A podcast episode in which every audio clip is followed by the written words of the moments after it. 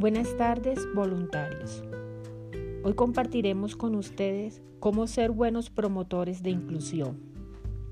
Para ello daremos unas pautas. Primero debemos reconocer al ser y no a sus condiciones o situaciones.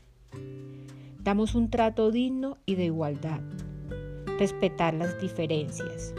Usar un lenguaje adecuado en cada uno de nuestros eventos. Por ello debemos diferenciar entre un lenguaje inapropiado y un lenguaje apropiado. No decimos indigentes, desechables, locos, drogadictos. Decimos habitantes de calle. No mencionamos que son presos, presidiarios, matones.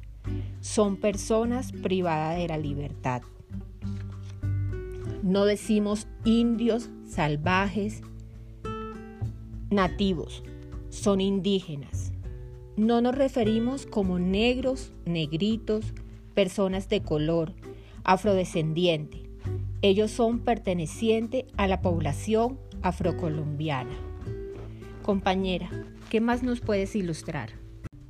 Claro que sí, compañera. Y queridos voluntarios, mucho menos utilizaremos términos raros, enfermos, del otro equipo. Ellos son de la población LGBTI. También sabemos que se utilizan términos como personas especiales, retrasadas, enfermitos, cuando el lenguaje apropiado para dirigirnos a ellos es personas con discapacidad.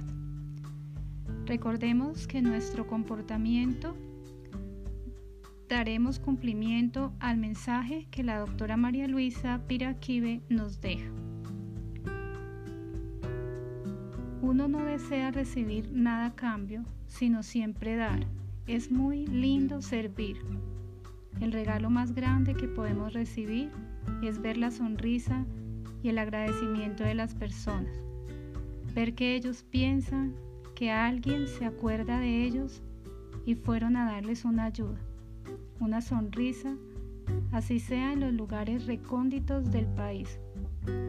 Todo esto nos insta a seguir en la lucha, para seguir el trabajo, este trabajo hermoso en equipo, haciéndolo con amor y cariño.